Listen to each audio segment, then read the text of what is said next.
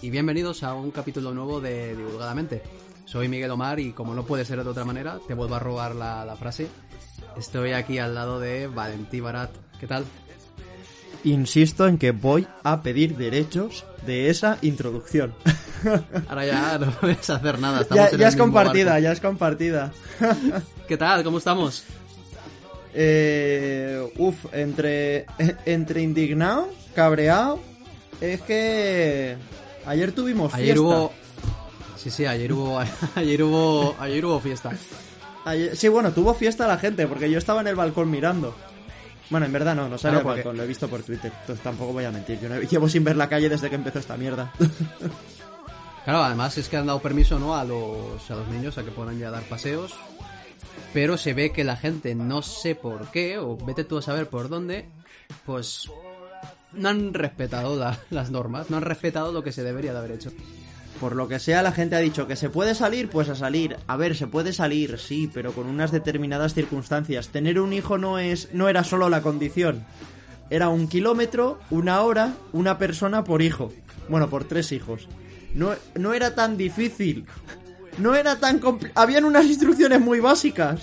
Además, imágenes en, en redes sociales que han compartido que, a ver, serán ciertas. Porque además yo me pongo a ver la foto y digo, seguro que es fake, esto no puede ser, tantas personas en la playa, o sea, como si fuese verano, que está la gente ahí con su toalla. Y digo, voy a dar zoom, sí, hay gente con mascarilla, evidentemente. Entonces, claro, como narices de una norma que es, entre comillas, exclusiva, eh, de un par de recomendaciones muy concretas de lo que puedes hacer, acabas en la playa abarrotando eh, el paseo. Oh, sí, y, si- y sin ir a la playa. Yo he visto vídeos de, a ver, es, creo que ya es famoso, pero para quien no sea de Valencia, sabrá que el río de Valencia se está seco. Bueno, o sea, el cauce del río viejo está seco porque el río se desvió y es un parque enorme que recorre toda la ciudad. Para quien no seáis de Valencia o no lo sepáis, pues esta es información que os brindo. Entonces, es un parque gigantesco que se ha llenado de gente y compañeros que habían salido a la calle, no sé muy bien tampoco a qué, pero gente que ha subido vídeos enseñando a cómo estaba el percal, cómo estaba la gente en el parque, en el césped, los niños jugando a fútbol unos con otros, que los niños son generalmente un colectivo asintomático, lo cual implica que pueden tenerla y contagiar a los otros niños. Si son portadores, es que no tienen por qué. es que, claro. Y luego los padres en grupitos, hablando, eh, dos o tres. Es que flipante. Dos padres, dos padres por niño, cuando solo puede ir un padre, dos o tres o cuatro padres en grupito hablando, que si cervecita, que la mascarilla quitada. La mascarilla, la mascarilla puesta en la barbilla, que yo eso es algo que no entiendo. ¿Para, qué te la pones? ¿Para taparte, para taparte la barba? Y para poder hablar, claro. ¿Qué dices tú? A ver, si la idea de la mascarilla es precisamente para hablar sin tirar la saliva y contagiar, campeón. Si te la quitas para que hablar y que se te escuche mejor, es como si no la llevas. La mascarilla no protege, no protege por inercia. Y además los niños, ¿no? Que como, a ver, son niños, no tienen culpa de nada, entre comillas, pero claro, que van comiendo que si las papas, que si el bocadillo, que si se caen al suelo, tocan luego la comida, entonces, claro, es muy, muy peligroso.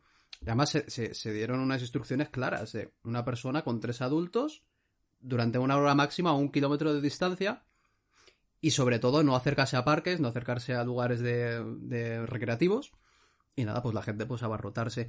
También es verdad que la mayoría de la gente se habrá comportado normal. El problema aquí es que que la mayoría se comporte bien no sirve de nada si hay una parte que no lo hace, porque esto al final la epidemiología es así, con que uno se salte las recomendaciones ya se puede Claro, liar. también, a ver, las imágenes que más nos han llamado la atención son evidentemente las de las grandes ciudades, pero ahí no había uno saltándose, ahí habían grupos de 20, 30 y 40 personas. Quiero decir.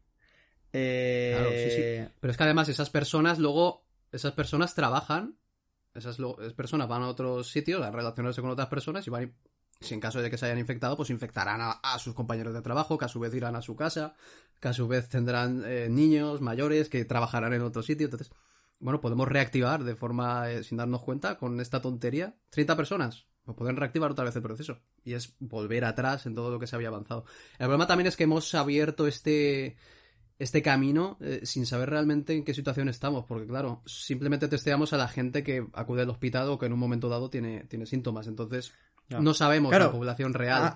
aquí se han, cruzado dos cosas. Una, que ya llevamos demasiado tiempo de, cuarentena y es verdad que hace falta empezar a abrir un poco la mano y que la gente viva porque somos seres humanos y, nos vamos a volver locos del encierro. Pero por otro lado, eh, está fallando la parte técnica de conseguir los test, de saber quién la y quién no, que esto Alemania, que ya está empezando a, a dejar a la gente hacer vida, sí lo ha hecho. Y nosotros todavía no tenemos localizado dónde están los posibles focos de infección nuevos, dónde, de dónde, qué gente está inmunizada, si es que realmente existe una inmunidad, porque no se sabe si es un virus al que se cree inmunidad o no. Eh, y quién, quién tiene anticuerpos, quién no, no, todo esto no lo sabemos a día de hoy. Entonces, es un problema, se están juntando dos cosas. Por un lado, la necesidad humana de ya empezar a hacer un poco de vida, o al menos tener un mínimo de contacto con la calle, que no se puede vivir encerrado, y por otro lado, eh, la necesidad de, de virológica, virológica, virológica, dicho, la necesidad virológica de, de, tener un control de la enfermedad, de saber por dónde va, cómo va, qué gente tiene por un lado el virus y qué gente por otro lado tiene anticuerpos, y todo esto todavía no se sabe. No, estamos, estamos muy verdes. Además, yo creo que, igual el problema este de, lo que pasó ayer domingo Igual es, por un lado, efecto rebote, simplemente de estar ya mes y medio, casi dos meses en casa y todo el mundo va de golpe. Y ver también, por ejemplo, a partir de hoy lunes, cómo, cómo evoluciona con, el tema laboral, ¿no? Igual es problema del fin de semana y habría que limitar las salidas a días laborales, ya que la gente pues no puede coincidir a las mismas horas, cada uno tiene sus horarios. Igual así se relaja un poquito más o con el paso del tiempo no hay esa necesidad tan, tan grande o esa ansia por salir y todo se relaja, ya veremos pero de momento los fines de semana, como mínimo, para mí mal asunto. De momento, tal y como hemos visto. Pero... Sí, habrá que esperar a ver qué pasa esta semana. Habrá que esperar en una o dos semanas eh, ver la curva, la famosa curva. ¿Qué hace? Si, si sube, si baja, si hace un looping. Porque no, no sabemos muy bien cómo pegará el giro. Pero bueno, ver un poco esta, a lo largo de esta semana que se, que se cuece. También te digo, yo me he despertado. Estamos grabando de mañanas, yo me he despertado, no he entrado a Twitter.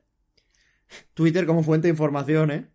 Pero bueno, no entra a las redes sociales, no solo Twitter, pero no entra a las redes sociales un poco a ver eh, qué está pasando. Tampoco entra en ningún periódico ni en ningún diario, ni he puesto las noticias todavía. Entonces, hoy, no sé, así como ayer me estuve, tanto redes sociales como medios de comunicación, chequeando un poco cómo iba hoy me he levantado y he preferido no mirar nada y decir, bueno, ya la noche hago un repaso de cómo ha ido el día y me informo un poco de si ha seguido la gente siendo imbécil o, o bueno, han decidido ya recortar en, en, tontería y empezar a darle un poco de responsabilidad al, asunto. Yo de momento no, no, veo nada extraño. O sea, sí que es verdad que ayer se escuchaba muchísima gente, niños, gente hablando. Eso sí que es verdad aquí en el, en el balcón que tengo al lado. Hoy de momento no. Pero ya te digo, igual es porque es día laborable, la gente está trabajando o porque ya ha pasado esa ansia, ¿no? Ese efecto, rebote. Claro, ese efecto rebote de de repente ayer todo el mundo a la calle por, porque se abre la puerta y hoy ya pues, pues tranquilidad y, y buenos modos. A ver, que todo ya ha sido eso, un día tonto y que ese día tonto no tenga consecuencias. Pero bueno, oye, ¿quieres que entremos en materia? ¿Quieres que entremos en materia? Entramos, entramos. traemos algo Llevamos casi nueve minutos, ¿eh? Llevamos casi nueve minutos de introducción, ¿eh? Yo es que llevaba mucha indignación, también te digo. Eh. ya, ya. si, no, si no lo soltaba, ¿eh? si no lo soltaba, reventaba. Nos fastidia a todos al final, pero bueno, va. Eh, si quieres, presentamos un poquito qué, vamos a hacer hoy. Vamos a hacer una cosa un poco, un poco distinta, ¿no? A lo, a lo habitual. Introdúcelo, introdúcelo, que al final por un lado ha sido idea tuya y por otro lado hoy estás dirigiendo tú el cotarro. El barco, el barco hoy eres tú el timonel. No, a ver, sí, que ya llevamos varias semanas que nos gustaría hacer un programa así un poquito más distendido, ¿no? Y te dije, ¿qué tal si hacemos una, un especial, ¿no? Preguntas y respuestas. Como tanto tú como yo tocamos eh, áreas distintas, ¿no? Tanto la psicología como la criminología tienen, sí, cosas en común, evidentemente, sobre todo el aspecto de psicología social. Pero bueno, eh, cada disciplina... Claro, cada disciplina al final tiene su, objeto de estudio distinto, sus áreas diferentes en las cuales eh, yo puedo desconocer de, tu caso y tú puedes desconocer del mío. Entonces, ¿qué, qué, tal si cada uno hace una serie de preguntas de, aquello de lo que esté interesado del otro y se responden en el programa para que la gente pues aprenda también de las dudas que nosotros aportamos. Oye, esto incluso podríamos llegar a, abrirlo si la gente quiere participar, de que nos dejen sus preguntas y las repartimos en materias y llegar un momento en el que mezclemos preguntas de cada uno con preguntas que nos trae la gente y simplemente es, a ver, pues esta pregunta va más en la línea de la criminología o de la psicología, vale, pues la ponemos en tu bloque, por llamarlo de alguna manera. Sí, totalmente, pero bueno, hoy eh, lo hemos hecho así, cada uno redacta 10 preguntas, 5, las que sean, y, se responden. el programa de hoy lo vamos a dedicar a que tú me realices a mí preguntas en concreto sobre, sobre mi área, sobre mi especialidad. Sí, hoy traigo yo la batería. Hoy me examinas, hoy me examinas tú a mí. Y en no otro como programa, la pues, universidad, ¿eh? invertiremos el rol, un poquito. Sí, pero hoy examino yo, no como la universidad, que no, que no sabe lo que va a hacer todavía. los estudiantes están indignadísimos, ¿eh? A, día de hoy tampoco se sabe, y faltan dos semanas para, para que las universidades empiecen. a partir de mayo, bueno, pero... Oye, que se apañen. Yo ya la universidad... Mmm, bien, tengo bien con la universidad, pero yo ya no tengo que hacer exámenes porque es lo que tiene tener una titulación, así que no voy a estresarme. Pues nada, va, empezamos, si te parece. Eh, cuestiones que, tengas para, para lanzar, las vamos tratando y respondiendo. Pues he recogido un poco, eh, más, más que dudas personales mías, he recogido un poco como grandes incógnitas o algunas algunas incógnitas que la gente se pregunta mucho con lo que se marea mucho, por decirlo por decirlo así. Y la primera, ya yo creo que voy a entrar un poco fuerte. La primera es preguntarte, a ver, hay un señor, se llama Sigmund Freud, que planteó unas, unas teorías. Entonces yo quiero preguntarte, ¿existe realmente el, inconsciente que decía Freud? A ver, eh, mira, vamos a poner un poquito de, marco histórico, ¿no? ¿Vale? Eh, sabemos que la ciencia funciona en base a paradigmas. Un paradigma simplemente es un conjunto de ideas que más o menos están consensuadas en la comunidad científica. Entonces las investigaciones van hacia ese tipo de ideas, ese paradigma que enmarca todo. Entonces, claro, eh, antes de que surgiera Freud, eh, la concepción que había del ser humano era, digámoslo, un poco mecanicista, ¿no? De... Respondemos ante estímulos, lo que llamamos conductismo. Hay un estímulo, nosotros respondemos. Los factores internos apenas se tenían en cuenta, de hecho se consideraba que si algo no podías observarlo, no entraba dentro de la ciencia. Y la ciencia no podía estudiarlo. Entendiendo esto, eh, aparece Freud, que en cierto modo dijo, eh, cuidado que hay cosas dentro de nosotros que nos afectan y afectan a nuestra conducta, a nuestros deseos, a lo que sea. Y de ahí surge el psicoanálisis, por así decirlo.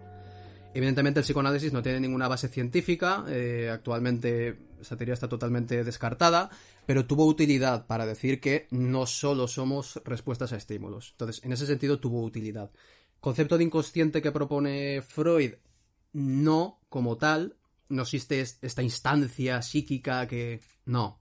Sí que existe el inconsciente a nivel funcional, ¿no? Muchos de nuestros procesos eh, internos no son conscientes, no nos damos cuenta. Nuestra respiración muchas veces es automática, el pulso cardíaco, cómo procesamos la información. Eh, hay muchas cosas que se escapan a nuestro control y a nuestra conciencia. Eso sí que es verdad.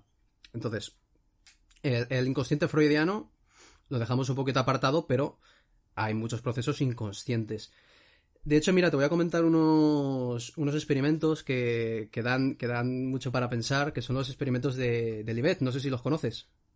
No, me pillas, o sea, me pilla bastante en porque me sé toda la parte de lo que propone del inconsciente Freud y que él lo divide en el ello, el yo, el super yo y todo esto, que, es lo que tú comentas, ¿no? Que no tiene ninguna, a día de hoy no tiene ninguna validez científica, no se ha podido... es un esquema. No, se ha demostrado, claro.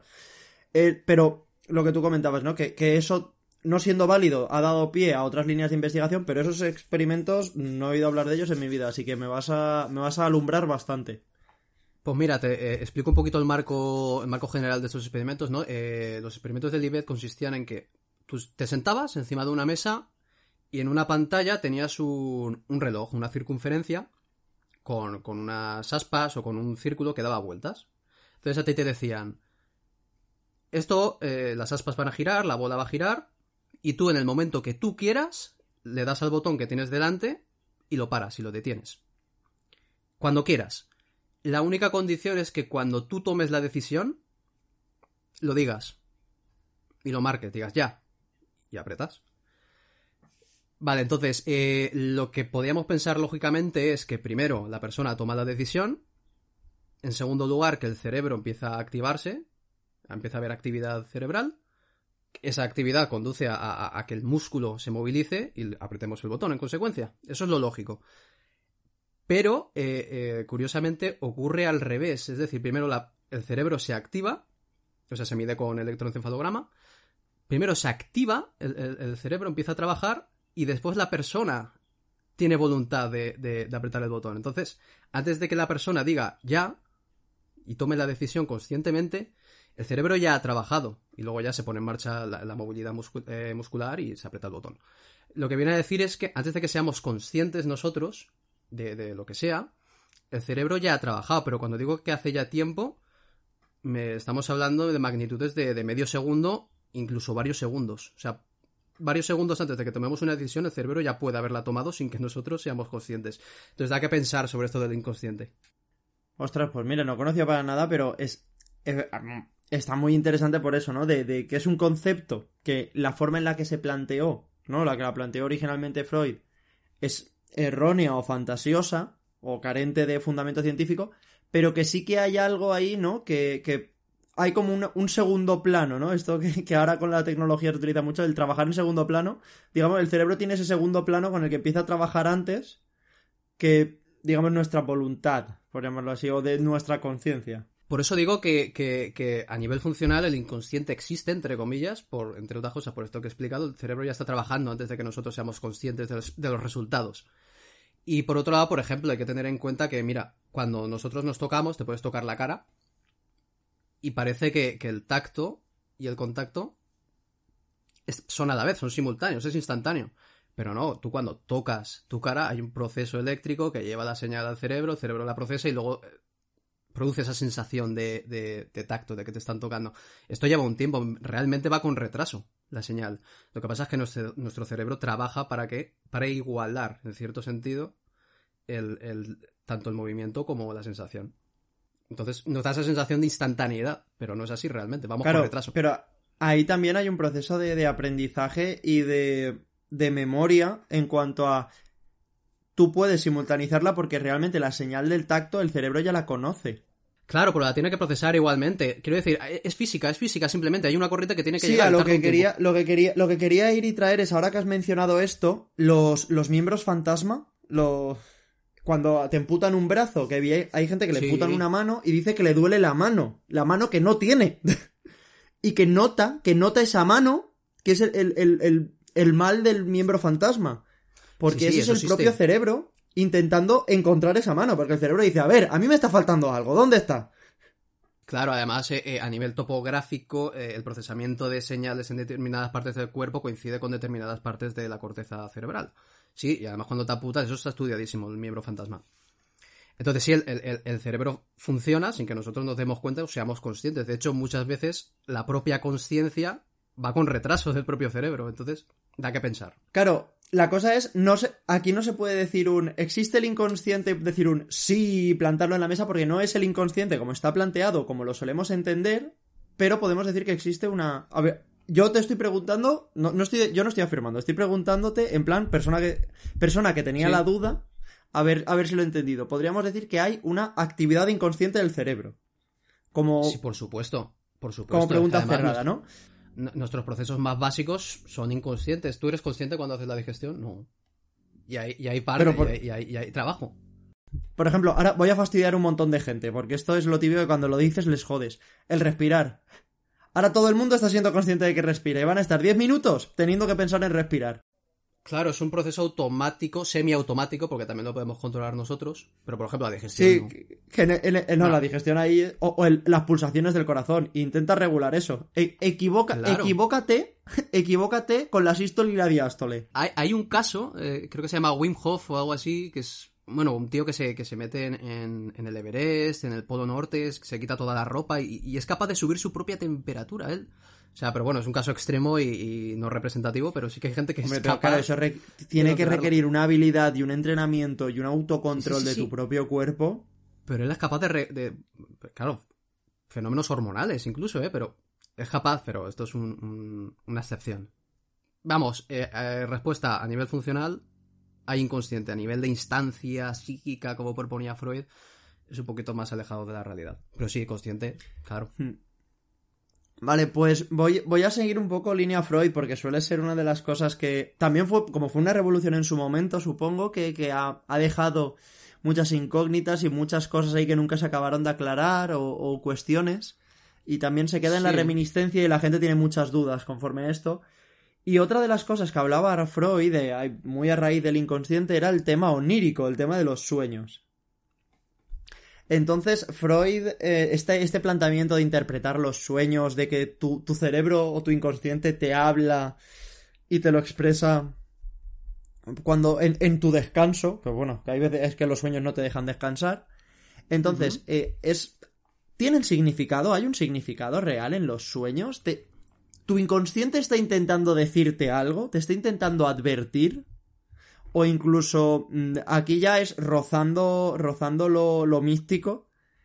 Eh, eh, es que claro, aquí ya hay mil teorías, pero esto de, mente colectiva, de que te, los sueños te avisan de lo que va a venir, en sueños premonitorios, todo esto. A ver, eh, todo esto que estás comentando en la última parte, evidentemente no.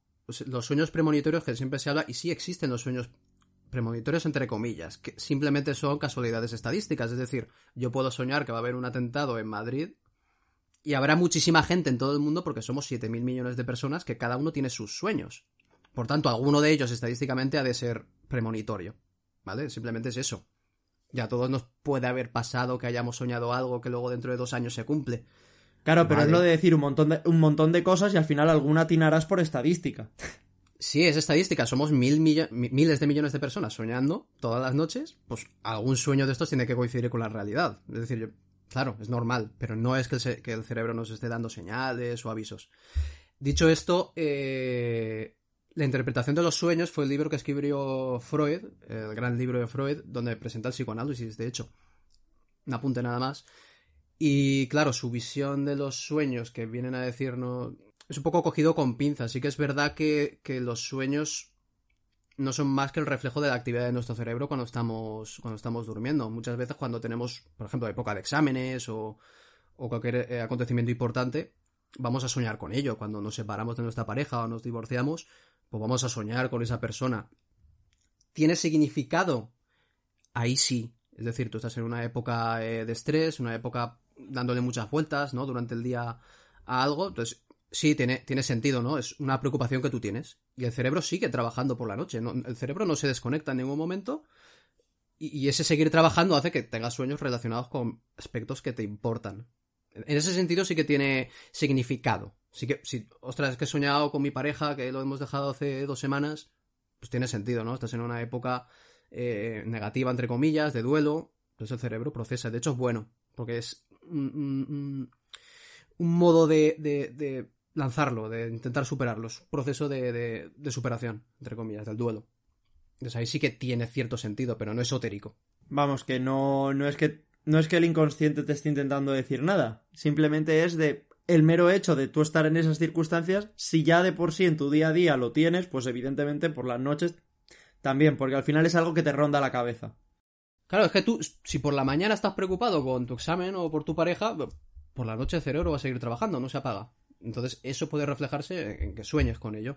Y muy, muy curioso porque, eh, por ejemplo, hay el caso de los experimentos de, de Lewy, era un autor eh, que descubrió las propiedades químicas de, la comunicación de las neuronas. Entonces se rumorea, no, no está del todo confirmado, pero se rumorea que el experimento, el procedimiento que tenía que emplear para demostrarlo, él tenía esa hipótesis y la quería confirmar, pues bien, esa, esa hipótesis eh, la soñó o sea, el procedimiento para realizar el experimento lo soñó y a partir de ahí pudo aplicarlo. Es decir, el cerebro trabaja. Si estamos. Y muchas veces a todos nos ha pasado, ¿no? Que tenemos ahí, le estamos comiendo la cabeza con cómo hacer esto, cómo hacer lo otro. Y muchas veces soñamos el procedimiento para hacer las cosas o soluciones a problemas. Eh, sí, es. Pero es normal. es la continuación de algo que tenemos en nuestro día a día. A ver, tú. Bueno, tú sabes que yo, por ejemplo, estoy bastante relacionado con el mundo de la escritura porque tengo yo ahí una rama artística perdida Y, y, bueno, es muy conocido que hay autores que a veces se les ha ocurrido, estaban trabajando en una historia o estaban en una época de, de no tener ideas y a raíz de sueños han, han resuelto una narrativa o han, o han iniciado un nuevo proceso y también es eso, ¿no? O sea, al final tú estás a ver, ostras, a ver cómo solvento lo de estos personajes, o, buah, llevo tres meses que no he escrito nada y estoy en sequía, no tengo inspiración y de repente te llega eso, pero también es un poco, ¿no? Lo que tú dices, ¿no? El cerebro está buscando una solución a un problema y si no lo encuentra despierto, lo encuentra dormido. Sí, porque es que sigue trabajando, ¿no? Tenemos esa concepción eh, equivocada, sin duda, de que el cerebro cuando estamos durmiendo, pues estamos inconscientes. No, no, no. El, sueño no se, no, no se define como un estado de inconsciencia, se define más bien como una conciencia distinta, entre comillas. Y seguimos trabajando. Eh, de hecho, te iba a comentar, eh, cuando dormimos sí que se apagan, entre comillas, las zonas corticales y las zonas emocionales tienen más poder. Por eso muchas veces los sueños tienen connotaciones más, más emocionales, sentimos emociones en nuestros propios sueños. Es por eso, ¿no? Las zonas em, subcorticales más antiguas, más eh, animales, entre comillas, sí que trabajan, sí que siguen eh, expresándose. Tenemos sueños de carácter emocional, vívidos, etc. Pero simplemente es porque el cerebro está despierto, entre comillas. Entiendo. Pues voy a pasar a otra, a otra pregunta, porque al menos a mí ya me ha quedado bastante, bastante claro esto. Y voy a seguir en las líneas de bulos eh, o mitos que tenemos. te gustan los bulos, ¿eh? Sí, me gusta, me gusta mucho. Me gusta mucho cuando la gente empieza. O sea, se, se queda con un tema y nunca acabas de saber si sí o si no. Y hace falta estudiar una carrera universitaria para descubrirlo. Me gusta evitarle a la gente eso. me gusta que la gente esté informada. Claro, me gusta que la gente esté informada. Pues bueno, entrando en el tema de la kinestesia, es decir, la, la interpretación o la lectura de gestos, toda esta disciplina, últimamente se ha corrido mucho un bulo que es, bueno, un bulo, no sé si es bulo o no, me lo tienes que resolver tú.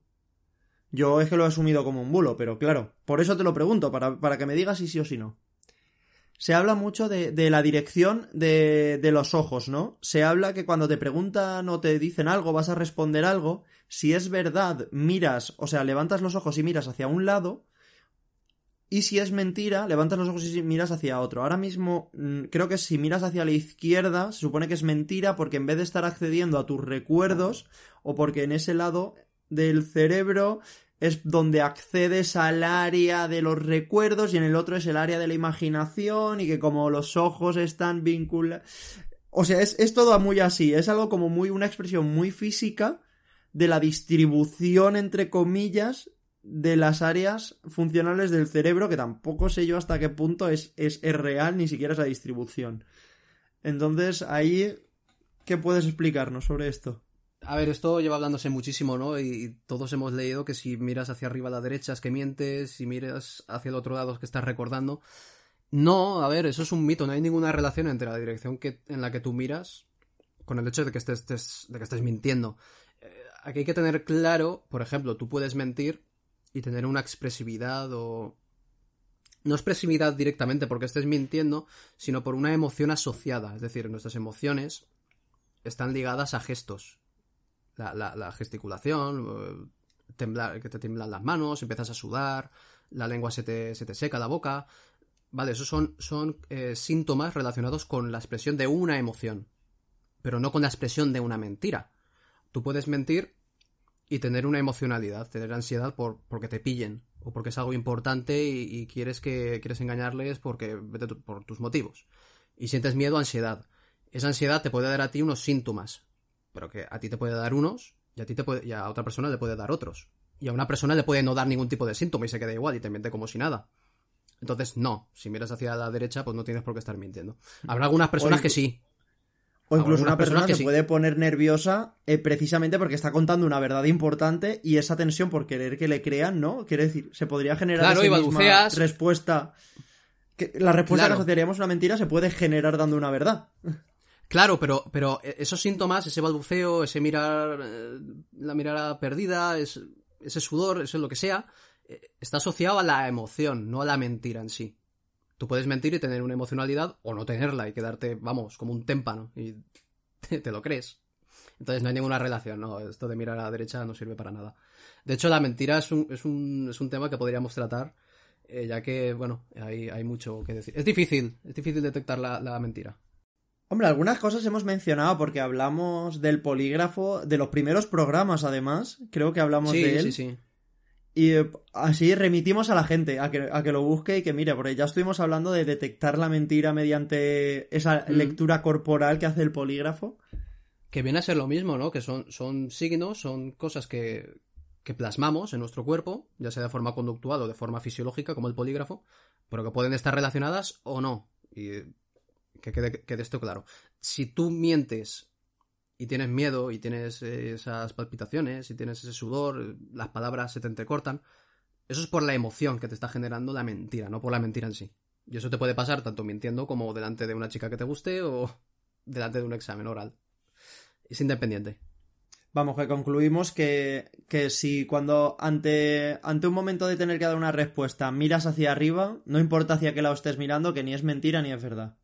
Mm, No, no, no, es, el, no es el hecho que te, que te indique si una persona miente o no. E- Es mejor, es mejor centrarse en el, en el contenido de lo que te están diciendo y comprobar si coincide con la realidad, si está contradiciéndose en algún sentido o no. Eso es más sencillo o más fácil de analizar que una mirada hacia un lado. Evidentemente. Vale. Ahora vienen un poco estas, estas, estas preguntas ya son un poco locura, ¿vale? Esto son tres cosas que he dicho yo. Venga, vamos a preguntar cosas. Y de hecho esta va a ser un poco controvertida. Ahora ya te voy avisando. Sí, eh, de hecho posiblemente creo que esta puede ser la más controvertida. Me espera sacártela un poco... Intuyo que lo que será la mitad del programa. Más o menos. Pero bueno, vamos a ir. Es un campo de minas, te aviso, ¿eh? Te estoy metiendo en un campo de minas. Te deja en medio de un campo, me he ido y encuentra la salida sin explotar. Vale. y es- Venga, va. ¿Hay fundamentos biológicos de la transexualidad? Es, es un tema que aquí hay mucha gente que ha tenido muchas... O sea, es un tema que ha su- suscita opiniones de gente. Eh, no, no lo de los fundamentos, sino la transexualidad en sí. Es un tema controvertido. Pero bueno, ¿qué es lo que dice la ciencia a nivel biológico? Sobre todo, aquí a- preguntándole a un psicólogo es hablando de las estructuras del, ce- del cerebro, ¿no? Sí, y para esto, por ejemplo, podemos remitirnos a, a la homosexualidad. Eh, por ejemplo, eh, hay estudios en los cuales el cerebro... ah, primero, entre hombres y mujeres heterosexuales hay diferencias, eh, lo que se llama dimorfismo sexual del cerebro, es decir, hay estructuras que tanto eh, hombres como mujeres tenemos, compartimos, pero en tamaños o en proporciones distintas. Esto viene por eh, nuestra maduración durante el embarazo. Al final, la- las hormonas se encargan de organizar nuestra estructura neural en- en un primer momento. Entonces, esa influencia hormonal distinta en hombres y mujeres provoca cambios eh, a nivel de, de- estructuras, de cómo trabajan, eh, del tamaño, etc. Entonces, entre hombres y mujeres hay, dimorfismo, hay diferentes eh, tamaños, diferentes formas de organizarse esas estructuras. ¿Qué ocurre en- la homosexualidad, por ejemplo? Un hombre homosexual, estas estructuras de las que estamos hablando, coinciden más con las que tendría una mujer y viceversa, las de una mujer homosexual coincidirían más con las estructuras que tendría en, ta- en tamaño y forma un hombre. Son un poco bases biológicas, hay más. Llevándolo a la transexualidad ocurre igual, sí que hay cambios a nivel, a nivel estructural, claros. Actualmente, eh, como me la lanzas así de forma eh, imprevista, entre comillas, no te puedo dar el detalle porque tampoco es un área en el que yo eh, esté especializado. Si quieres, le dedicamos un programa, de hecho. Creo Pero que sí, que sería interesante, ya que estamos entrando, eh, intentar resolver lo que ahora mismo, cogiéndote así a bote pronto Claro. puedas, y el- traer un programa hablando bien de esto. Sí, sí, sí, por supuesto. Además, es un tema que la gente tiene que entender bien, ¿vale? Eh, pero sí, sí que hay diferencias biológicas, eh, además diferencias entre, entre lo que es mujer transexual y hombre transexual. Hay diferencias en, en estos procesos, en estas estructuras, en esta forma de comunicarse la- la- los tejidos neurales. Sí, lo hay. Eh, también hay que tener en cuenta eh, conceptos claros de esto en cuanto al sexo, ¿vale? Porque tenemos diferentes tipos de sexo. Esto suena un poco raro, ¿vale? Pero tenemos el sexo cromosómico, es eres X o XY, Ujú. ¿vale? Sí, el que viene con los genes, o sea, el que está en... Exacto, El, luego el tenemos básico, eh, o sea, el... el más profundo de nuestro ser, el sexo, la- los Claro. cromosomas, vamos. Luego tenemos el sexo genético, porque por ejemplo los hombres tenemos el gen eh, SRI, que es el gen de, de determinación sexual, en el caso porque todo ser humano por defecto es una mujer, a no ser que tengas el cromosoma Y que desemboca en una serie de procesos. Bueno, esto es otro, terreno. Entonces tenemos el gen SRI, que es el que empieza todo este proceso complejo hacia la evolución al sexo masculino. Luego tenemos el sexo gonadal, que ya es el resultado de todo este proceso, que, eh, que puede presentar errores. Por ejemplo, la intersexualidad está muy relacionada con estos errores. Pero tenemos el sexo gonadal, tenemos las gónadas internas, nuestros órganos sexuales internos y nuestros órganos sexuales externos.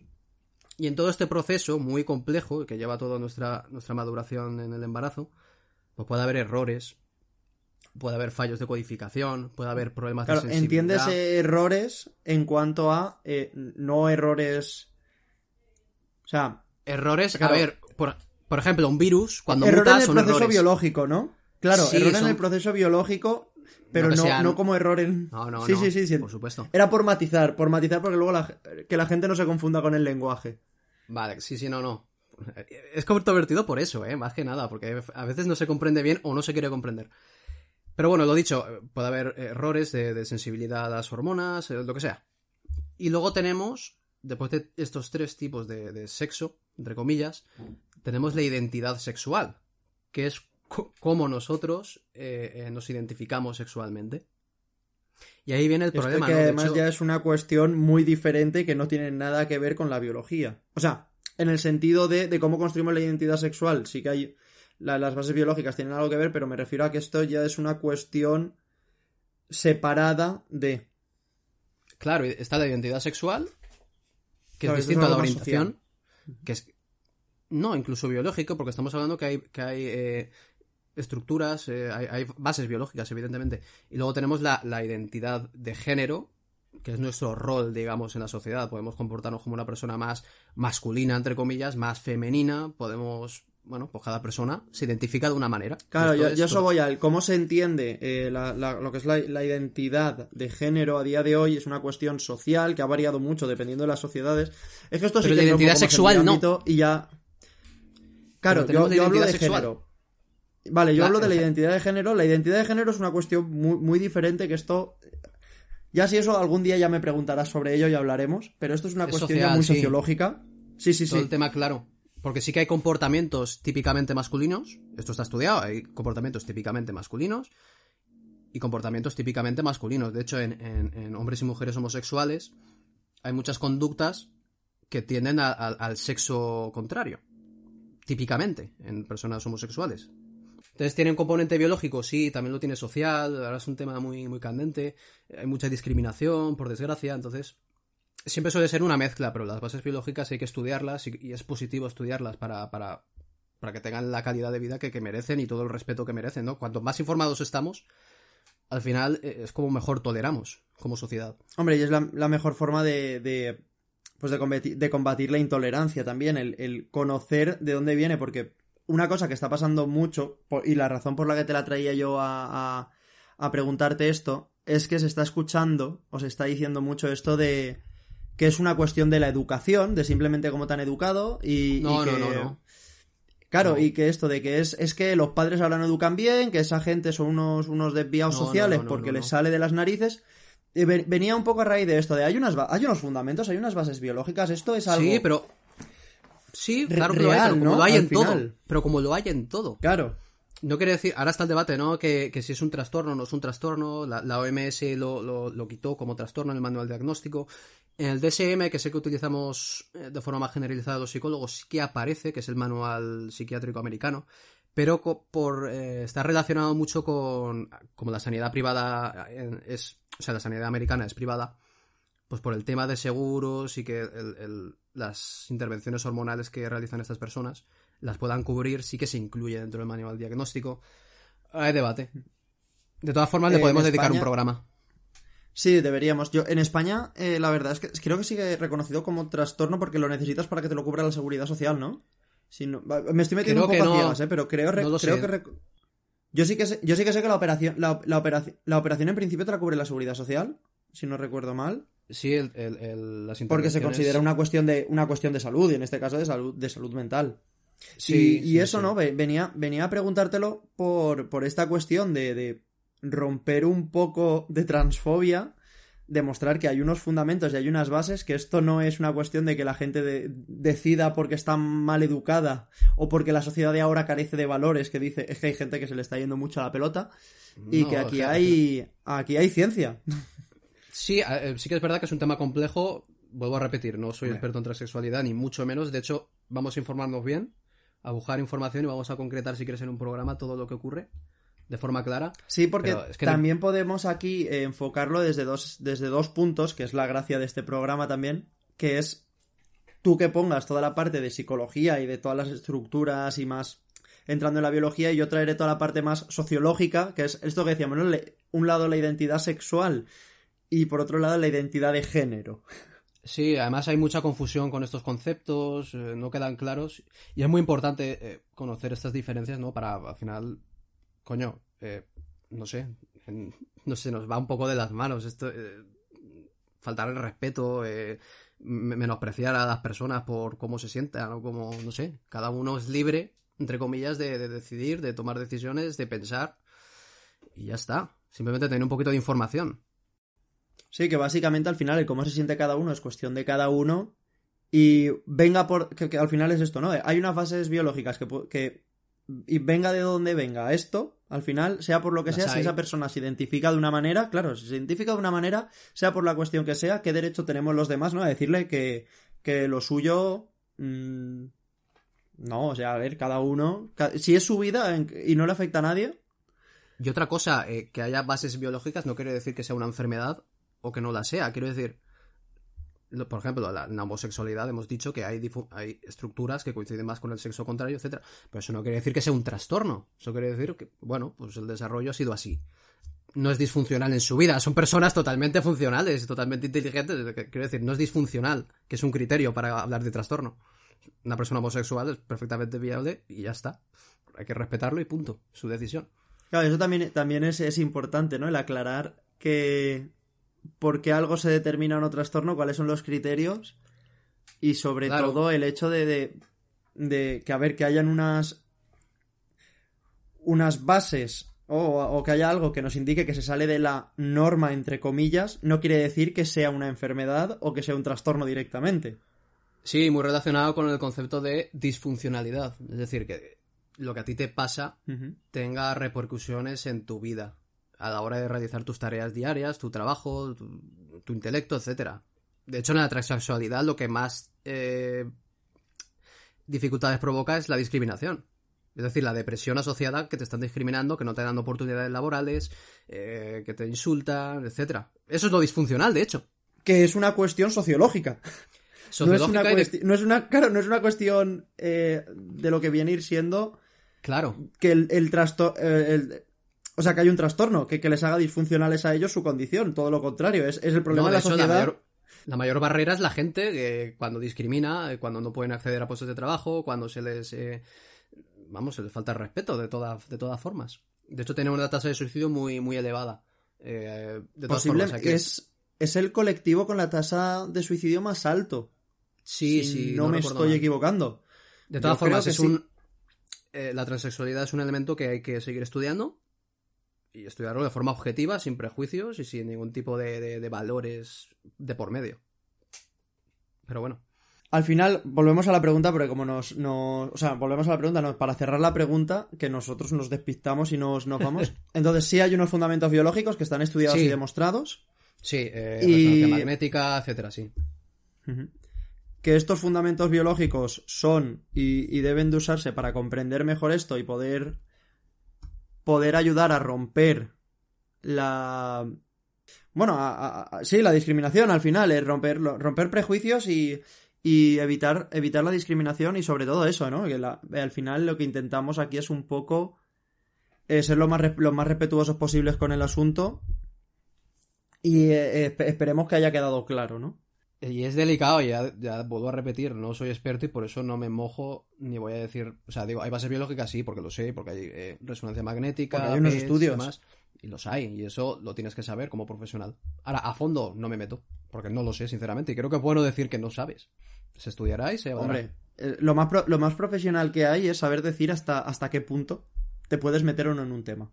Sí, por respeto a la gente, ¿no? Pues claro. Pero bueno, va, vamos a dejarlo y... Siguiente, pregunta, siguiente va. pregunta, va, que además este es, es un cambio radical porque ya te he dicho, estas últimas preguntas eran un poco a lo loco de popurrí de cosas, que no, te- no tienen ni un hilo conductor. Pues vamos para Eh, allá. te traigo tres términos que la gente mezcla, incluso yo tengo también bastante, bastante lío con esto, que es esquizofrenia, trastorno esquizotípico y trastozo, tra- trastozo, y trastozo, y trastorno, trastorno esquizofreniforme. Eh, lío con el- el- todo esto que empieza por esquizo, ¿no? Veo aquí en esta pregunta. Vale, mira, eh, vamos a hacer dos distinciones, ¿vale?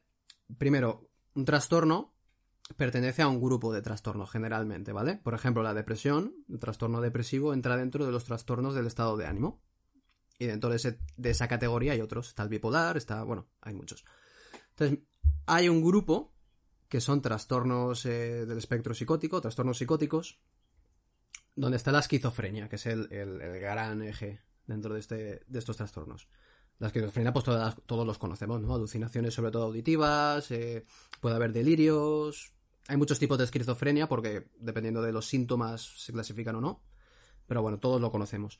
El esquizofreniforme que has mencionado haría referencia a una esquizofrenia que no cumple los criterios, ¿vale? Porque, por ejemplo, los síntomas en la esquizofrenia, en el manual diagnóstico, eh, deben durar como mínimo seis meses, ¿vale? Entonces, si duran seis meses, hablamos de esquizofrenia, si cumple todos los criterios establecidos. ¿Qué pasa? Que cuando hay entre un mes y seis meses de duración de los síntomas, no podemos catalogarlo como esquizofrenia. Entonces se le llama esquizofreniforme. Ya la palabra te da una pista, ¿no? Esquizofreniforme tiene forma de esquizofrenia. Entonces, claro, pero con una duración más acotada, que tampoco se sabe. Porque puede ser que estés en un proceso y los síntomas acaben durando más de seis meses. Entonces podríamos Claro, o sea, que es, es un... O sea, entiendo que es un poco como el camino, ¿no? En plan de, como todavía no sabemos si eso no podemos demostrar o no podemos etiquetar, bueno, diagnosticar, iba a decir, iba a empezar a decir sinónimos por no decir diagnosticar, que es la palabra técnica. Como no podemos todavía diagnosticar porque no cumples el requisito temporal, por ahora esquizofreniforme y ya veremos si esto se pasa o no se pasa. Si se pasa, pues se ha quedado con eso y si no se pasa, entonces ya diagnosticamos esquizofrenia. Entiendo un poco qué es eso, ¿no? Como un, un punto de diagnóstico transitorio. Sí, de hecho ahí está el debate, ¿no? Porque eh, vendría a decirnos que hasta qué punto los criterios de la esquizofrenia son en un momento dado demasiado exigentes, ¿no?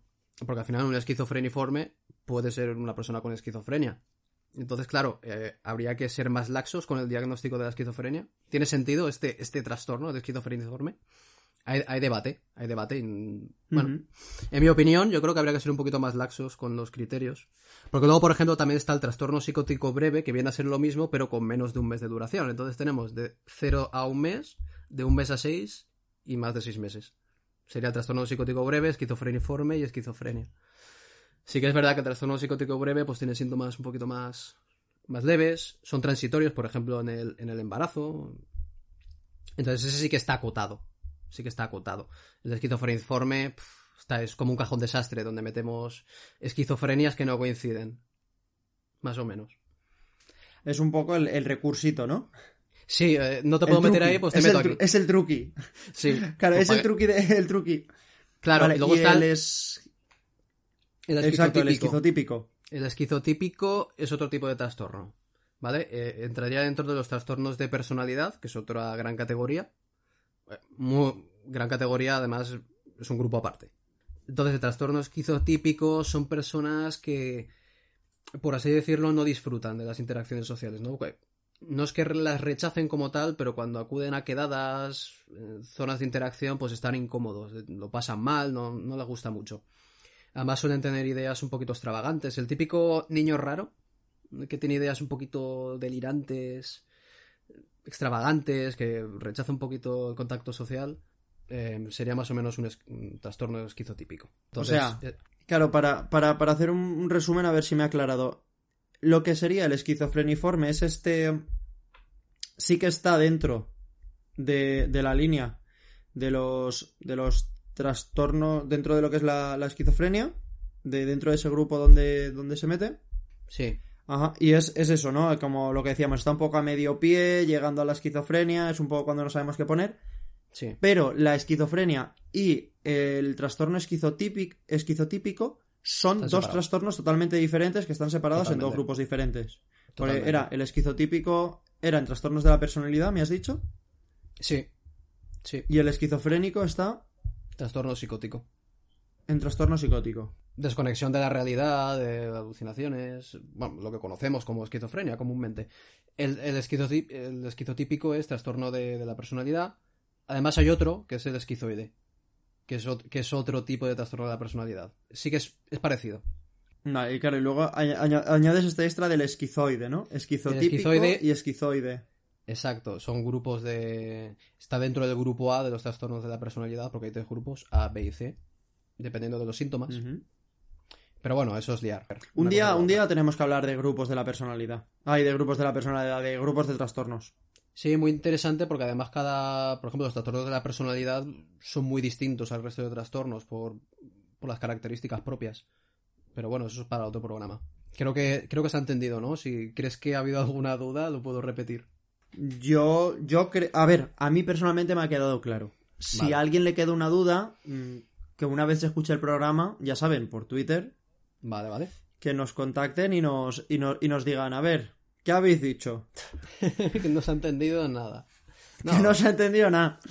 no, no, vale, sí, sí. y vamos con la última pregunta, va. Así cerramos. Que, como, insisto, ya te he dicho, estas tres últimas preguntas venían cada una de, de un lado y no Vale. tienen nada que ver entre ellas. Y es un. Se habla mucho ahora de las mnemotecnias, ¿no? De, de los. estos trucos memorísticos para, pa- pues eso, para ayudarnos a memorizar. Sobre todo los estudiantes brindan mucho de, brindan mucho de esto. Porque, claro, para, al final vivimos en un, en un sistema académico que se basa en, en memorizar un montón de conceptos, escupirlos en un Sí. papel y luego, y luego eh, adiós muy buenas, mm, darle a deletear y esperar al siguiente examen. Entonces, un poco, eh, ¿qué, qué mnemotecnias, cuál sería el top, entre comillas, ¿no? Por llamarlo, por, la, por poner un nombre, ¿cómo, ¿cuáles serían así las que esté, o, o tú veas más efectivas, cuáles, o directamente las que conozcas, o, o las que, que más revuelo estén teniendo últimamente? Supongo que te refieres a... Esto ya es entrando en psicología del aprendizaje. Te referirás a, tru- a truquitos, tips. Sí, sí, es básicamente eso. Es que le, le he dado muchas vueltas por decirte, dame, dame consejos para aprender, dame consejos para memorizar. Vale, sí, sí, sí, o sea, le has dado, le has dado una O sea, he, he rellenado minutos, he, he rellenado minutos. Sí, sí, pues eh, nos estamos pasando, de hecho, o sea que igual. No, mira, eh... No, no, hoy era programa distendido, hoy era a, a lo que salga. Sí, vale, pues nada. hoy no hay mira, tiempo. Pues, eh, mira, resumiendo, voy a ejemplificarlo con cosas del día a día. Para hacer la lista de la compra, tú puedes hacer la lista metiendo todo, pan, leche, huevos, azúcar, lo que sea. O puedes, por ejemplo, categorizar, ¿vale? Por ejemplo, frutas, categoría de frutas. Pan, pan, plátanos, uvas, lo que sea. Carnes, tal, lácteos, queso, leche, no sé qué, snacks o aperitivos, tal. Esto viene muy bien, ¿eh? Y lo podéis probar. eh, hacer una lista de la compra desordenada y luego decir de cabeza lo que habéis dicho y luego categorizarla y vais a recordarlo mucho mejor. Entonces, el primer consejo que diría es siempre clasificar las cosas, ser ordenado, entre comillas. Tener las cosas bien acotadas, bien eh, clasificadas dentro de su categoría. Nos va a ayudar porque además estamos haciendo un ejercicio ¿no? de procesamiento, ya estamos trabajando en clasificar las cosas. Esto va dentro de frutas, esto va dentro de carnes y ese trabajo ya nos hace retener mejor. Ese es un ejemplo. Otro sería eh, dar sentido. Dar sentido a lo que estamos aprendiendo, dar sentido a lo que estamos eh, memorizando. Por ejemplo, estudios de, retención de sílabas. Es decir, eh, te pasan una lista de 15 sílabas sin sentido y luego las tienes que recordar. Escribirlas o decirlas. ¿Qué ocurre? Eh, solemos tener fallos las primeras sesiones porque son muchas sílabas y nos va a costar recordarlas, evidentemente. Tenemos una curva de aprendizaje. ¿Qué es lo que ocurre? Que la persona, las personas que intentan darle sentido recuerdan mejor, y esto lo hizo un sujeto que, que extrañó mucho a la comunidad científica, que lo que hacía era eh, montarse una historia con estas sílabas. De la manera que sea, esa persona, según le iban dando las sílabas cada segundo, pues se montaba una historia y la relacionaba. Entonces, a la hora de recuperar esa información, era capaz de recordar más sílabas que el resto. Entonces, es lo que quiero decir, dar un sentido, una integridad a, a- a- toda esa información que nos está llegando para recuperarla mejor. Al final, cuando nos montamos una historia, pues recordamos los personajes, recordamos la- la- las acciones, la línea narrativa, etcétera. Entonces, muy interesante eso, eh, que lo podéis aplicar, pues bueno, cada uno pues como, como quiera. Si tienes que aprender memorias, Hombre, el cuento. El, el cuento y lo que es la narración oral ha sido siempre la forma de transmitir conocimiento y, eh, de la humanidad. Claro, Ahí por eso digo. Si tienes que aprender conceptos inconexos, esto, esto, esto, esto, pues te montas una historia, como sea, te la inventas. Y funciona, ¿eh? De verdad, parece una tontería, pero, pero funciona. De hecho, los sujetos que hacen este tipo de, de estrategias en estas pruebas recuerdan mejor. Y una más, si quieres, si cerramos, hacemos un, un top 3. Un triunvirato, me parece bien. Sí, es un método además muy, muy reconocido que se llama el método del lugar o el método Loki en latín, eh, que viene a ser simplemente asociar eh, lo que tú quieras aprender o recordar a un lugar. Eh, por poner un ejemplo. Yo qué sé, esto es un ejemplo, a ver que se me viene a la cabeza. Pero muy tonto, ¿eh? Simplemente para que se entienda. Tú tienes un examen de geografía y te van a preguntar sobre, yo qué sé, el río Ebro en España. Pues tú tienes que saber que es el río más largo de la península, que mide no sé cuántos, dónde desemboca, dónde empieza, ¿vale? Pues tú puedes hacerte un, yo un cartel enorme y, lo cuelgas en el balcón. O sea, una cosa súper extraña. Sí, es súper extraño, es una tontería. Pero te vas a acordar perfectamente de que el río Ebro es el río más, es el río más largo de España, cuánto mide, dónde desemboca, etc. O sea, lo vas a saber. Le estás asociando tu aprendizaje a un lugar, al balcón. Ya has hecho una cosa que se, que se aleja, entre comillas, ¿no? De lo normal. Y va a hacer que recuerdes mejor y los, lo asocies. Es un ejemplo un poco tonto y extremo, pero que funciona. Por ejemplo, hay mucha gente que, de hecho, está de moda ahora las pizarras resistentes al agua para pegarlas en la ducha. Y mucha gente, pues, toma notas o hace escritos, apuntes en, en la ducha mientras se ducha. Eso sería un ejemplo perfecto. En lo que tú te estudies en la ducha, lo vas a recordar muchísimo Se mejor. te va a que quedar mejor Sí. en la, que lo que te estudies en la biblioteca, ¿no? Que es un entorno muy aséptico al final. Es Claro, y todo lo que Es- estudias lo es- estudias ahí en la misma mesa. En el momento en el que te salgas, Claro, hostia. ya, ya estás ver, maquinando lo- cosas, ¿no? Me, ha- me ha- me han gustado los tres, pero creo que este último es el que más me ha gustado con diferencia. El de, el de ir a hacer cosas a sitios raros, en plan de, pues hoy me voy a estudiar, yo qué Es sé. el, es el ejemplo extremo, ¿eh? Ojo, cada uno lo puede aplicar en casa. Claro, me voy, a, Eh, me voy a estudiar a un parque. Sí, no, pero mola, mola, además lo sabes que yo, bastante por- además, por yo, he estudiado, yo he estudiado en, en la cola del Mercadona, exámenes, tú lo sabes. Sí, o sea, esto, esto es real, doy fe. Sí, sí. Hemos, estado, hemos estado pagando en el Mercadona y este señor estaba con el móvil estudiándose los apuntes. Doy Sí, totalmente fe de esto. No, Exam- exámenes que luego ha aprobado. Sí, sí. Yo soy testigo de que esto ha ocurrido. Sí, o sea, pero funciona y es un, es un, es un gesto, es un acto que, te, te saca ¿no? de la rutina y al final eso Además, recuerdo, recuerdo después de ese examen yo preguntarte y decirte, decirte, ¿qué tal te fue? Eh, pues mira, me salió una de las cosas que nos preguntaron mientras pagábamos. Y yo, ala. Y te acordaba por, porque, porque te lo habías estado leyendo mientras, mientras pagábamos. Claro, igual Decía, si me lo no, hubiera estudiado en mi casa, si me lo hubiera estudiado en mi casa, pues igual no se me habría quedado tanto. Y es Mola, mola por eso, ¿no? De, de asocias algo que dices, pues mira, esto se podría haber pasado desapercibido, pero tiene la característica especial, ¿no? De que, que el cerebro lo ha retenido porque justo coincidía que estaba haciendo otra actividad, que en este caso era pagar, que tampoco, tampoco estamos diciendo con esto que la gente se ponga a estudiar ahí No, hombre, eh, no. mientras hace, yo qué sé, mientras hace deporte o mientras está haciendo paracaidismo. Se porque puede, de hecho, hay mucha gente que lee la audio- gente... Hay mucha gente que lee audiolibros, que, que estudia, se graba y lo escucha mientras hace deporte. Sí, sí, sí, totalmente recomendable. ¿Mm? Sí, sí, la gente Sí, va al gimnasio con sus auriculares, se graba, la- se, se graba los apuntes y mientras se entrena o mientras está en la bicicleta está escuchando. Sí, y además te vas a acordar porque... recomiendas convertir el gimnasio en- también en un sitio de estudio. ¿Por qué no? O sea, recomiendo que el aprendizaje lo saquemos de nuestra mesa, que nos da, que nos morimos del asco en nuestra mesa. Vamos a aprender en un parque, vamos a aprender mientras damos una vuelta, vamos a aprender hablando con una persona. ¿Por qué no? ¿Me explico? No, además, convertirlo en una, en una actividad, convertirlo en algo con, con Y un cierto disfrutar de interés, porque hacerlo. al final estu- estudiar estando mu- mustio sentado en una mesa. Sí. Además, bueno, eh, lo podéis buscar todos los que estéis escuchando. Método, método del lugar, método Loki, Loci. Y bueno, pues tendréis ejemplos o cómo aplicarlo. Pero asociar eh, aprendizaje a, a lugares concretos funciona y nos, nos saca de esa rutina. Eso es muy positivo para, para nuestra memoria. Por ejemplo, ¿tú te acuerdas que cenaste antes de ayer? Igual sí, pero probablemente mucha gente diga que no. Y estará usted que cene yo. No. No, no, la, la verdad es que además me he, quedado, me he quedado pensando y me he quedado roto y no, no La tengo ni idea de qué hacen hace dos días. Y mucha gente ahora con el confinamiento no se va a acordar de, de muchas es cosas que que, hace eso diariamente. te iba a decir, de ahora con el confinamiento es peor. Estás siempre en casa. No hay. Claro, no hay una especialidad nunca. Todo es lo mismo. Ceno en el mismo sitio y haciendo las mismas cosas. Que Claro. es básicamente ver puñeteras series en Netflix. Entonces, claro, es lo que, Es estoy- que no. es lo que quiero decir al final. Hay que sacar. eh, bueno, pues hacemos cosas que se alejen de lo normal. Y en este caso, para el aprendizaje, pues viene muy bien. Y en vez de estar siempre en nuestra mesa, pues estudiar en sitios raros, entre comillas, que tampoco son raros. No sé, un parque, un tal, con un amigo.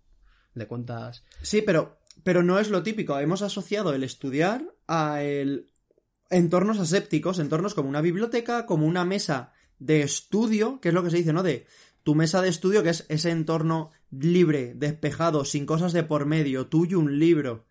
Tenemos eso muy asociado "Mm, y, y bueno, pues esto que dices tú, ¿no? De a lo mejor salir de, salir de un entorno que siempre es exactamente igual para todos los exámenes, haciendo una actividad totalmente repetitiva, que no... Se te entremezcla todo, al final eh, Sí. te pueden ha- puedes haber estado estudiando, eh, yo qué sé, criminología 1 o, o psicobiología 4, que al final Sí. la situación vista desde fuera es exactamente la misma. Alguien con la cabeza mirando una mesa y dos papeles a los lados. Claro. No sé, me- me gusta, me gusta, me gusta mucho ese consejo, ¿eh? Es muy útil, a mí me funciona. También hay que tener en cuenta cada uno eh, sus limitaciones. Evidentemente, en la cola del supermercado, como hago yo, pues igual a otro le es imposible. No, yo eso no, se lo recomiendo, eso no se lo recomiendo a nadie. Pero cada uno se lo puede adaptar en su manera. Por ejemplo, si se distrae muy fácilmente, pues puede hacerlo, yo que sé, en vez de su habitación, puede hacerlo. Un ejemplo tonto, el cuarto de baño. Estudia en el cuarto de baño, yo que sé. Una tontería. Pero Que cada cada, uno- que cada examen te lo estudies en una zona de la casa. es una tontería, pero sí, de verdad, sí. No puedo decirte que no. No puedo decirte que no. No, pues te- ya te lo digo, es que me, me- me mola mucho este consejo y me ha roto mucho la mente. Pues, si te parece, eh, ya no traía más preguntas. Estas son, te- eran las seis, las seis cosas que te traía. Entre esas seis, una, una muy controvertida por, por, more- por molestarte un poco. Bueno, útil, útil. Por útil, ponerte un poco en un umbrete. útil, útil. Y. Sí, sobre todo por, por ese, ese abogar, que es lo que siempre hemos dicho. Nosotros hemos estudiado esto y nos, nos dedicamos a esto básicamente por hacer. Por hacer la sociedad un sitio mejor. Y, hace- y para hacer de la sociedad un sitio mejor hay que hacerla tolerante. Y para hacer tolerante a la sociedad hay que entender las cosas. Correcto. Oye, te haré El, a conoci- ti... el conocimi- el conocimiento. te haré a Sí, ti sí, me traerás cabronadas. Sí, ¿no? Sí, Bueno, al yo, yo ya lo he ¿eh? asumido. Yo ya lo he asumido. yo ya he asumido que me vas a poner entre la espada y la pared. Encima, el tema de la criminología suele ser más controvertido todo. Sí, la que siempre es muy A ver, difícil claro, dar una respuesta. Por, por- objeto de estudio, Sí, pues al final tocaste más que... Pero bueno. Hombre, claro. Cuando estás tratando con gente que, pues, que lo cuando El problema de la criminología es que, has- que hay víctimas, y en las víctimas hay gente sufriendo, y cuando hay gente sufriendo, todo lo que digas es una bomba. Es No, que- claro, pero, pero, ah, bueno, que, que se entienda es positivo para todo el mundo, ¿no? Para... Sí, por, por supuesto, por supuesto. Pues la Pero semana bueno, que viene o eh, en cualquier otro momento lo, lo hacemos y ya está. Yo doy por cerrado preguntas si tú quieres aportar algo más, pero vamos, lo que yo traía ya se ha terminado. No, creo Después que de una hora de turra. he intentado, he intentado responder lo más claro posible. Preguntas improvisadas sin preparación, ojo, no, no pensemos aquí que estamos dando una tesis. A ver, yo reconozco que he hecho un poco de trampa porque muchas de las cosas que he traído o conocía la respuesta o estaba medianamente informado del asunto y lo he traído más de... Me he fijado un poco en cosas que veo que la gente tiene dudas en cosas en las que yo personalmente tuviera dudas. En la que sí que es verdad que yo tenía una, una gran duda era en la de la esquizofrenia, el trastorno esquizotípico, el esquizoide. Yo ahí a veces me pasa que, que- que a veces me hago la picha un lío y mira que... Y he tenido que revisar muchas veces apuntes. Cada vez que tengo que tratar este tema, me toca sacar los apuntes y decir, a ver, ¿cuál era cuál? ¿Dónde está cuál? Porque sí, los nombres se me entrecruzan. Pues la misma raíz tienen al final. de- Sí, se confunde, pero Sí, bueno, al y- final una vez, una vez lo clasificas, es lo que he dicho, el consejo de la memoria, clasificarlos dentro de un rango, una categoría superior, te ayuda a acotarlo. Yo ahora cogería llamar a esto, llamar a la gente a la que nos quiera proponer preguntas o dudas, que, que ahí está, eh, y se pueden incluir en, en esta sección. Haremos, eh, ahí haríamos eso de las preguntas que lleguen, clasificarlas dependiendo de a quién, a quién correspondan. Y en la batería de preguntas que me puedas lanzar tú, en un momento determinado, añadir alguna mencionando que es de la comunidad. Vale. Y luego, pues en mi caso lo mismo, yo te diría, pues mira, esta, esta pregunta viene de tal. Aparte de las mías. Claro, o dedicar Entonces, un programa entero que- que... lo hemos hecho. Dedicar programas, secciones enteras a pues a responder preguntas de la, de la gente. Si, si, si la temática da para, para muchos minutos, pues dedicarle un programa, una sección. Y nada, si te Pues parece, si te parece, cerramos ya por hoy, que llevamos ya más de una hora. Que la Eh, gente ya tío, se ha cansado. Hoy era, era programa distendido y, y ha sido distendido. En, cuanto a actitud y en cuanto a tiempo. Sí, sí, sí. Además, yo creo que yo creo que viene bien a veces un programa de este estilo, sin tanto guion, tanto ceñirse a, a lo que escribimos. Creo que es positivo. A lo bueno. técnico. Lo dejamos, si te parece, hacemos un Sí. repasito de, de vías de contacto, ¿vale? Tenemos Twitter, que lo hemos dicho antes, arroba divulgadamente, iVoox, Spotify, divulgadamente, ahí podréis encontrar nuestros últimos programas. Y bueno, Mislata FM, los días que podamos emitir en el 88.8 FM, en Valencia, eso sí. Pues muchísimas gracias, Valentín Baral, como siempre, una vez más. Sabes que es un placer venir a trabajar contigo, Miguel Omar. Y a todos vosotros... Decimos esto de, de decir el nombre completo, que se, se me hace tan raro. Sí, ya lo hemos comentado en alguna ocasión. Pero bueno, muchísimas, muchas gracias por estar aquí, muchas gracias a todos por escucharnos y nos oímos una vez más la semana que viene en Divulgadamente. Hasta luego. Hasta luego.